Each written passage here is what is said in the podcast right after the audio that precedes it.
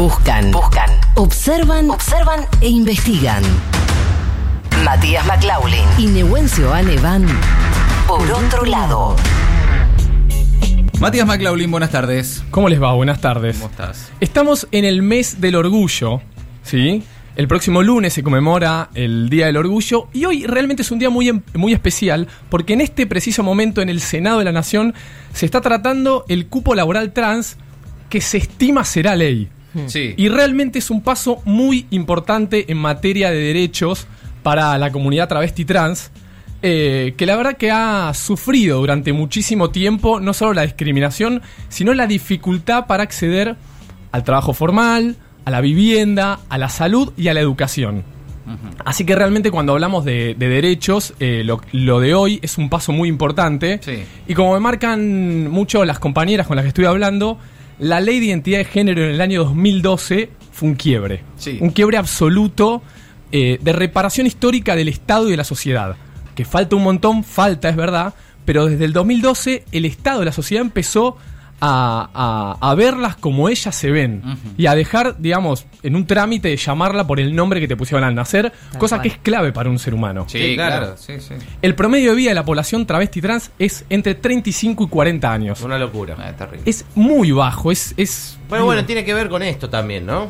Exactamente. Así que justamente en el informe, eh, siendo un mes tan especial y siendo un día tan clave, repasamos un poco la lucha en todo este tiempo para que entiendan, hablamos con militantes travesti trans, para que vean la falta de derechos completamente básicos, que por ahí todos tenemos o, mu- o- o tenemos o accedemos mucho más fáciles, como este colectivo les ha sido, les han dado la espalda desde el Estado y de la sociedad, lo que han sufrido y hoy, digamos, en este día tan especial, lo que viene a futuro, un- un- una parte de reparación hacia este colectivo. Así que nos metemos en la comunidad travesti trans acá en Por Otro Lado. Nos ha sido difícil el acceso, nos es difícil, el acceso al trabajo formal, a la educación, a la salud, a la vivienda, al colectivo travesti trans. Soy Paula Reigada, peronista, feminista y activista trans. Aproximadamente el 80 a 90% de las mujeres trans se dedican al trabajo sexual, el 60% expresa que desea abandonar el trabajo sexual pero que no puede por falta de oportunidades, el 70% no terminó la secundaria y el 60% no terminó la primaria. Al ser personas trans no nos alquilan un espacio para vivir porque piensan que vamos a convertir ese lugar en, un prostíbulo o en algo turbio cuando lo único que buscamos es un techo. Mi nombre es Martina Ansardi, soy activista del espacio político-cultural La Nelly Omar y soy coordinadora general de Contrata Trans, que es un programa de la Asociación Civil Impacto Digital. El principal obstáculo para conseguir trabajo es que hay una cultura transodiante que piensa que las personas trans tenemos menos capacidades de trabajo que las personas cisgénero. Hemos sido víctimas de un verdadero genocidio.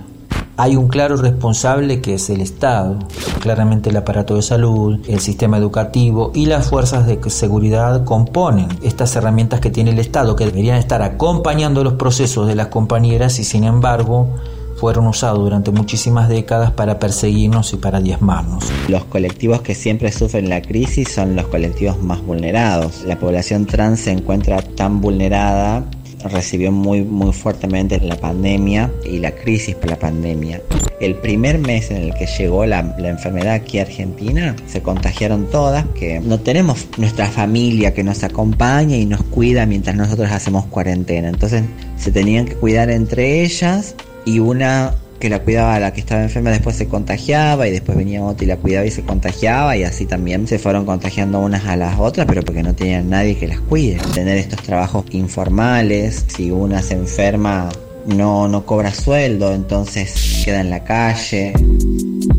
Mi nombre es Francisco Quiñones Cuarta, soy director del Bachillerato Travesti Trans Mochacelis y presidente de la Asociación Civil Mochacelis. Mochacelis es el primer bachillerato travesti trans del mundo, está orientado a la terminalidad educativa primaria y secundaria y formación en oficios de la población travesti trans. La idea de una escuela para la población travesti trans surgió a partir de las estadísticas arrojadas por el libro La gesta del nombre propio, escrito por Luana Berkins, donde se indica una relación directa entre la edad en que las personas trans manifiestan públicamente su identidad de género y eh, los números de deserción escolar. Así el sistema educativo se vuelve expulsivo y da inicio a una cadena de negación de derechos provocando lo que llamamos travesticidio social. El promedio de vida es el mismo promedio de vida que tienen las personas que vivían en la Edad Media. La edad media. Es importante señalar que todo esto también es una decisión política.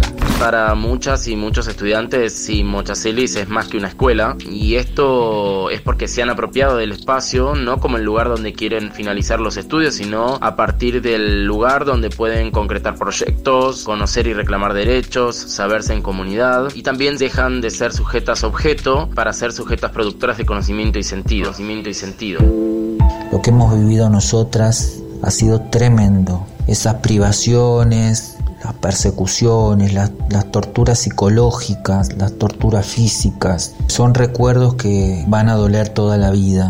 Son cosas que no que no son fáciles de poder recordar sin que aparezca la emoción y que aparezca la angustia. No va a haber reparación histórica algo que pueda suplir y que nos pueda devolver todo eso que perdimos en la época en la que éramos jóvenes. Por supuesto falta muchísimo para terminar con los prejuicios y la discriminación, tanto así que estamos a punto de poder concretar una ley de cupo laboral travesti trans y esto tiene que ver con que si bien el trabajo debería ser un derecho básico garantizado para todos y todas, no lo es aún para la población travesti trans. Reclamamos que se nos permita acceder a los lugares a los cuales siempre se nos ha sido negado. Y hoy es un tiempo histórico donde nosotras estamos preparadas para ocupar esos espacios. Que falta un montón, es cierto. Falta un montón. Recién estamos en los primeros escalones, pero hemos empezado ya a subir escalón a escalón todos esos derechos que hasta ahora nos habían sido negados. La lucha del colectivo travesti trans, por otro lado. Sí, hay que entender y repasar un poco el pasado para darle mayor entidad al, a, por ejemplo, hoy la ley de cupo laboral trans. Por eso es, un repaso de realmente lo que ha sufrido este colectivo. Eh, Paula sobre todo me marcaba con mucho dolor cuando recordaba su pasado y ahí un poco lo decía eh, sobre las vejaciones, torturas. Ella decía, no podíamos salir a la calle, caminar por la calle, porque te veían vestido eh, así y te discriminaban, te aparecía una patrulla policial, te llevaban a la comisaría, bueno, te insultaban, te denigraban. No poder salir a la calle, a caminar por la calle estamos hablando. Eh, y cuando ves eso, que no tienen la posibilidad de que alguien las contrate formalmente, que están obligadas prácticamente a dedicarse a la prostitución porque no tienen otra salida laboral, o porque un poco en migrantes también lo hablamos, esto de la gran cantidad de discriminación que hay, que somos una sociedad que discrimina bastante y que por ahí no nos damos cuenta, o, creemos que no. Sí, se cree que no, pero sí. sí. claro. Pero en la práctica, en la cotidiana, sucede todo el tiempo. Cuando hablábamos con los migrantes, con los inmigrantes y cuando hablábamos con las compañías travesti trans, nos marcan eso son muy discriminadas, eh, la señalan todo el tiempo y es muy duro cargar con eso cuando es una decisión personal, una decisión de vida en todo caso. Eh, así que me parece que para poner en valor los pasos que se van dando, que igualmente, déjame remarcar, que son insuficientes, eh, hay que repasar un poco la historia del colectivo travesti trans. Clarísimo, el informe especial. Por otro lado, Matías McLaughlin y Nehuen Seoane en Maldita Suerte. Maldita Suerte siempre del lado de los buenos.